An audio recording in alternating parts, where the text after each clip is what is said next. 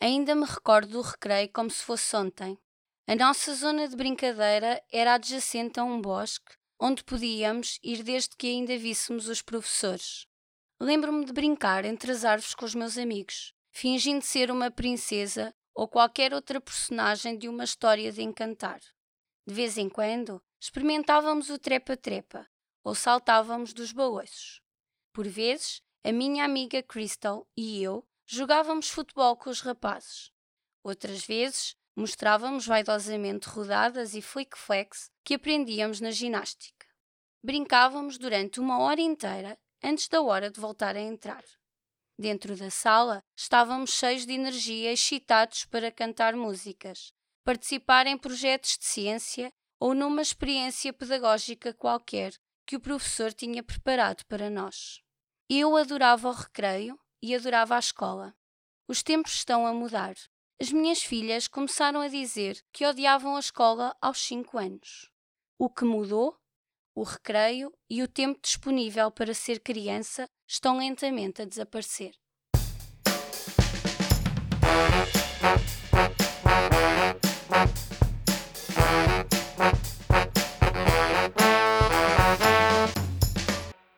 Olá, bem-vindos ao Contracapa, o um podcast onde falamos de livros e leituras, realizado na Escola Superior de Educação e Ciências Sociais do Politécnico Leiria. Hoje temos connosco Susana Reis, docente da ESEX, que traz a sua sugestão de leitura ao Contracapa. Obrigado por ter aceitado o nosso convite, seja bem-vindo. Começo por perguntar que livro nos traz hoje. Olá, Samuel.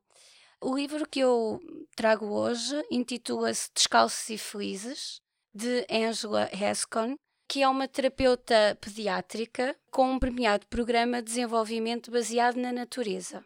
Esta leitura foi sugerida a quando da visita à Associação Uma Escola da Floresta, em Orém, pela doutora Cátia Lopes, mentora deste projeto.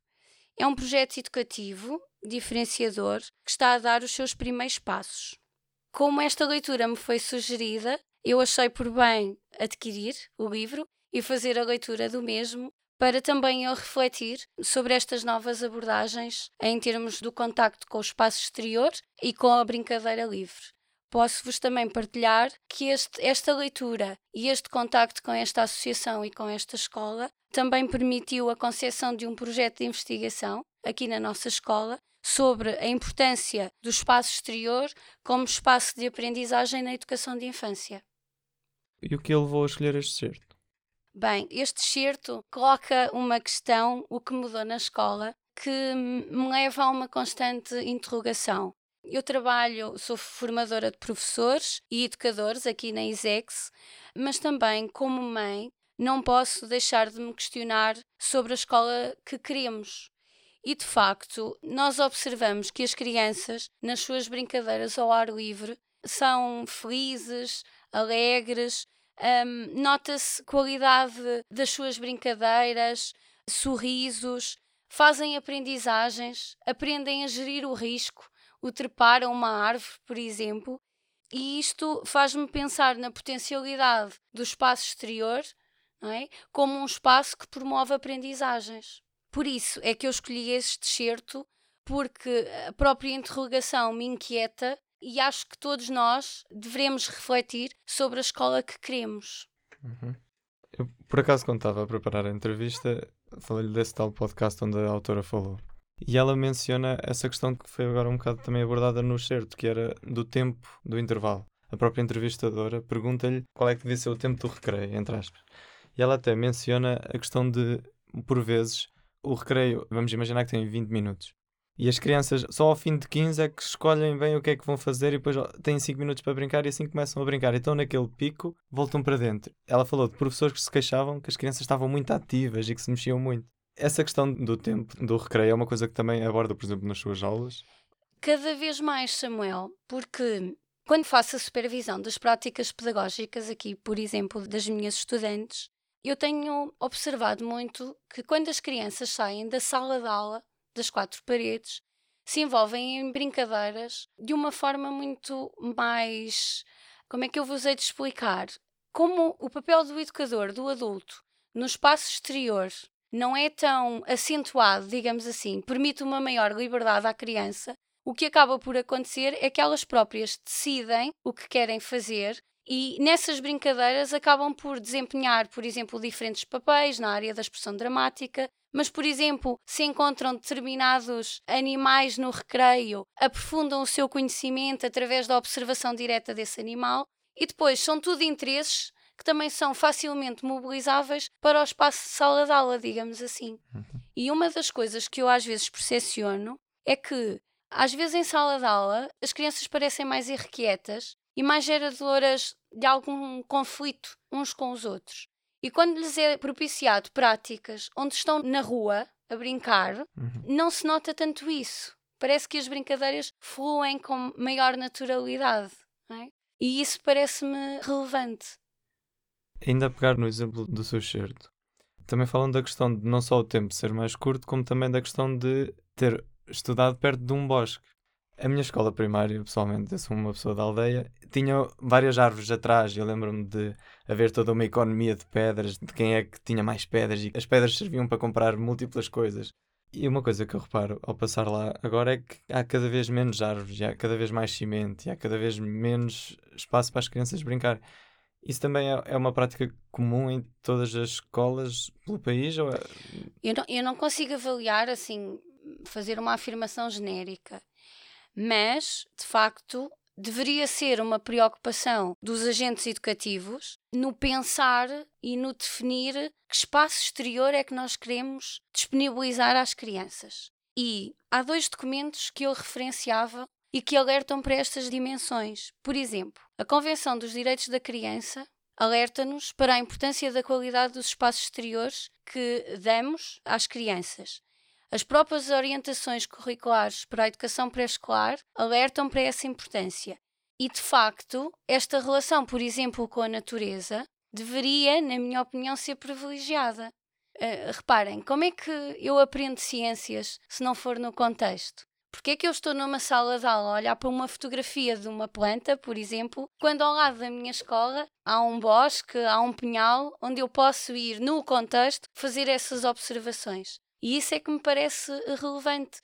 Na educação, o espaço exterior tem que ser privilegiado, porque eu faço uma aprendizagem integradora, não faço uma aprendizagem segmentada por áreas do saber e pode surgir, por exemplo, nos contextos obviamente naturais, com recurso ao que é natural e hum, às vezes fala-se tanto que ah, nas escolas há poucos recursos. Se nós pensarmos, os próprios recursos naturais que eu recolho no meio do bosque servem para brincar são elementos que potenciam a brincadeira das crianças. Porque senão temos sempre as crianças a brincar com brinquedos por norma de plástico, não é? Pré-concebidos por adultos, quando podem brincar com estes elementos naturais. Isso é fantástico. Eu presumo que uma das ideias também que esteja por trás de uma decisão daquelas é as crianças não se sujarem tanto, digo eu. Sim. Mas, mas, eu acho que isso também faz parte da piada. O livro fala muito disso, também fala do sujar mas eu não consigo perceber qual é o problema, não é? Porque faz parte. Em todas as aprendizagens, ou eu diria em quase todas, a questão do sujar está inerente, não é? Eu até acho que isso é vantajoso, eu perceber que, consoante as minhas brincadeiras, eu também tenho um efeito na minha roupa, nos meus sapatos, não é? Exato. E... Até a indústria dos detergentes de roupa agradece, não é? Não tinha pensado nesse ponto de vista, mas também me parece bem. Então, e a quem aconselharia esta leitura? Eu aconselharia esta leitura a todos os pais. Acho que é um livro que se lê muito bem, que acho que qualquer pai deverá ler, até pelas questões relativas à reflexão sobre a questão do uso sistemático e continuado da tecnologia, seja do telemóvel, dos iPads ou da televisão. Mas, sendo eu formadora de educadores e professores, eu já sugeri este livro, por exemplo, às minhas estudantes. Há alguma característica ou ideia do livro que gostasse de destacar? Por acaso acho que há uma frase que eu há pouco li aqui, que é uh, as crianças não aprendem só sentadas numa cadeira. E isto mostra uma ideia que é, é importante trabalharmos. A criança aprende em qualquer espaço se conseguirmos dar-lhe espaço, tempo e voz porque as crianças têm uma grande capacidade de imaginar, de criar, de fazer. E se nós adultos dermos esse espaço e tempo e voz à criança, ela vai conseguir ser uma criança mais espontânea, mais criativa, vai desenvolver a sua linguagem, o seu espírito crítico, o seu espírito criativo. Isso parece-me importante. Se tivesse de imaginar um cenário ideal para ler este livro, qual seria? Eu imagino a leitura deste livro no Pós Miraminde, um lugar em plena natureza, no Parque Natural de Serra da e Candeeiros, em Miradar, na vila onde eu moro.